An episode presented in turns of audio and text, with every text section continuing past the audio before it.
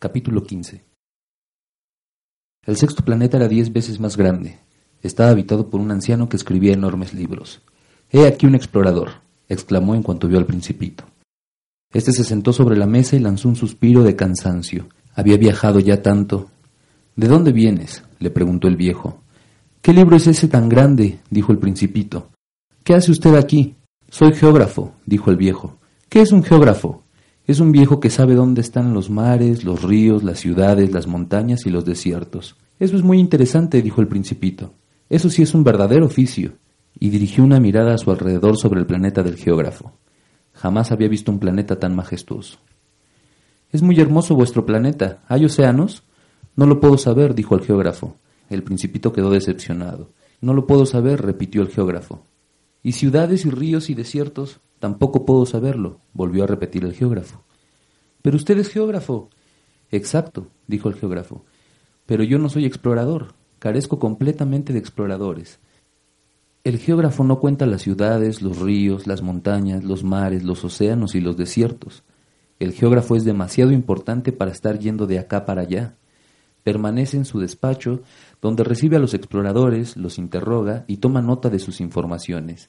Y si estas informaciones le parecen interesantes, el geógrafo investiga acerca de la moralidad del explorador. ¿Para qué? Porque un explorador que diera informaciones falsas provocaría catástrofes en los libros de geografía, y también las provocaría un explorador que bebiera demasiado. ¿Por qué? preguntó el principito. Porque los borrachos ven doble. Entonces el geógrafo registraría dos montañas donde solo había una. Yo conozco a uno, dijo el principito, que sería un mal explorador. Es posible. Cuando se comprueba la moralidad del explorador, se investiga sobre su descubrimiento. ¿Se va a verlo? No, eso es demasiado complicado. Se le exige al explorador que presente pruebas. Si se trata, por ejemplo, del descubrimiento de una gran montaña, se exige que presente piedras grandes. El geógrafo se emocionó repentinamente. Pero tú vienes de lejos, eres un explorador. Descríbeme tu planeta. El geógrafo afiló su lápiz y abrió su libro de anotaciones, pues los relatos de los exploradores se anotaban primeramente con lápiz. Después, para pasarlos a tinta, se esperaba que el explorador presentara las pruebas. Entonces, preguntó el geógrafo. Oh, mi planeta, dijo el principito.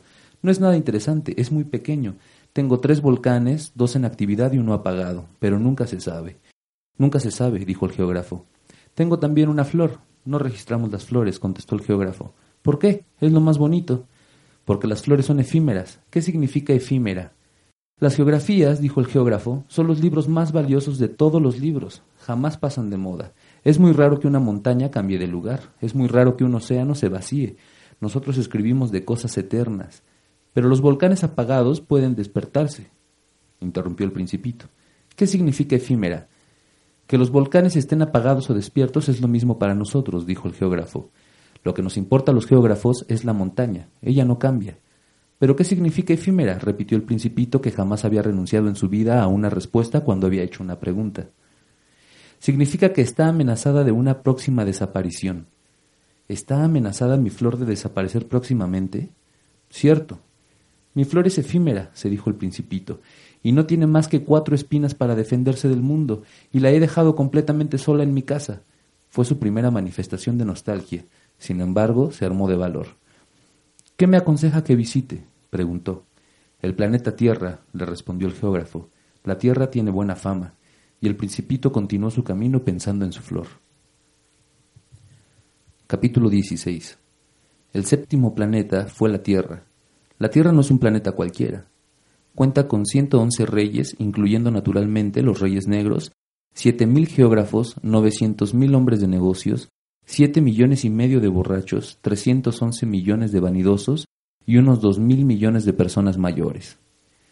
Para daros una idea de las dimensiones de la Tierra, os diré que antes de haberse descubierto la electricidad había que mantener a un verdadero ejército de 462.500 faroleros en los seis continentes.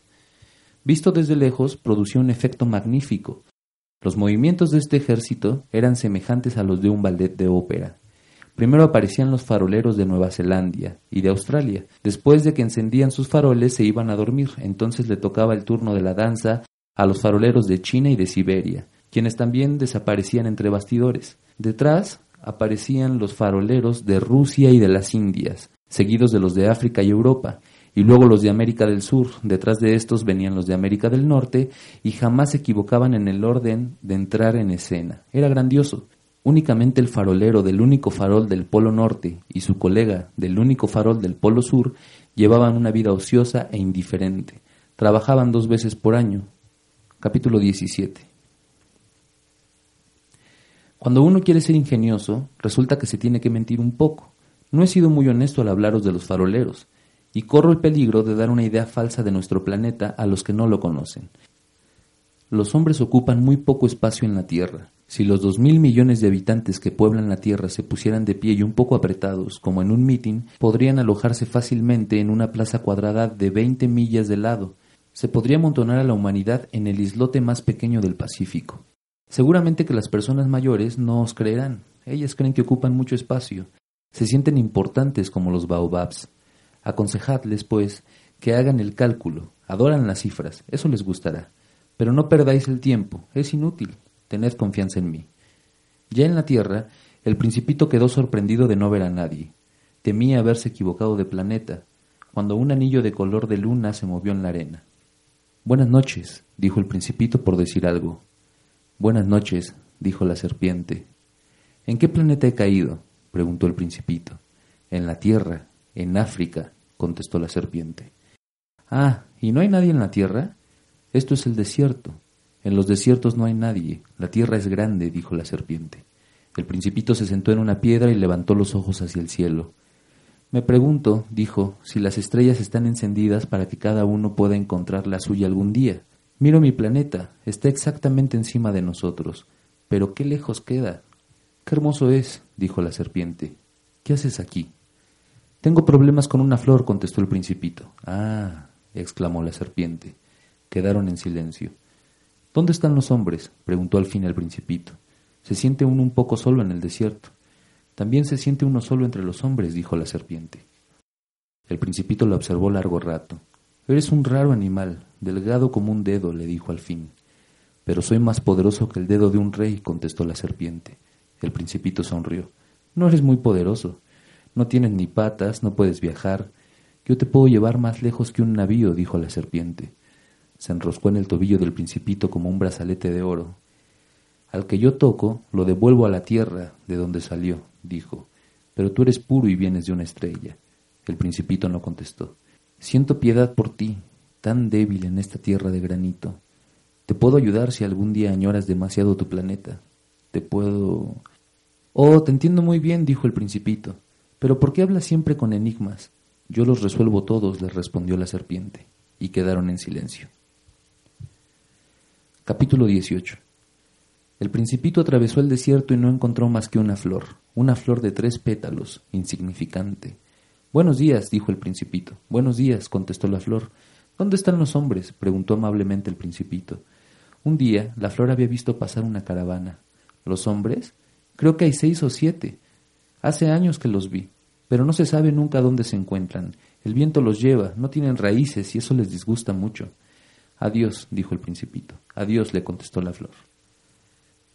Capítulo 19 El principito subió a una alta montaña. Las únicas montañas que conocía eran los tres volcanes que le llegaban a la rodilla. Utilizaba el volcán apagado como taburete.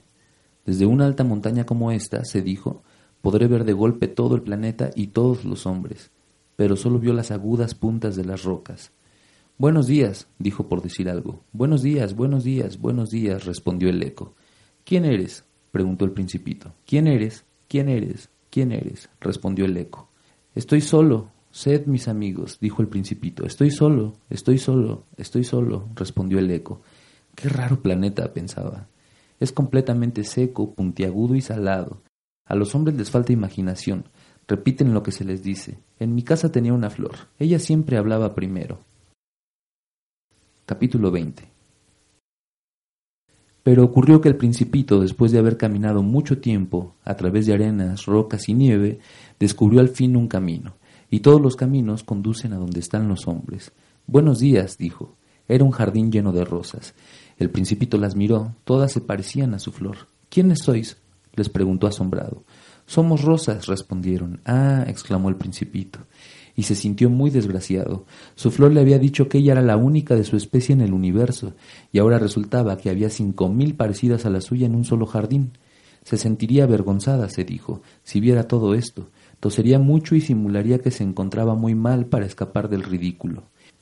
Y yo me veré obligado a aparentar que la cuidaba, pues si no lo hacía, para humillarme también, mi flor se dejaría verdaderamente morir. Continuó diciéndose, me creía rico con una flor única y solo poseo una rosa ordinaria. Esta rosa y mis tres volcanes que me llegan a la rodilla, uno de los cuales probablemente esté apagado para siempre, no son suficientes para hacer de mí un gran príncipe. Tendido sobre la hierba, lloro,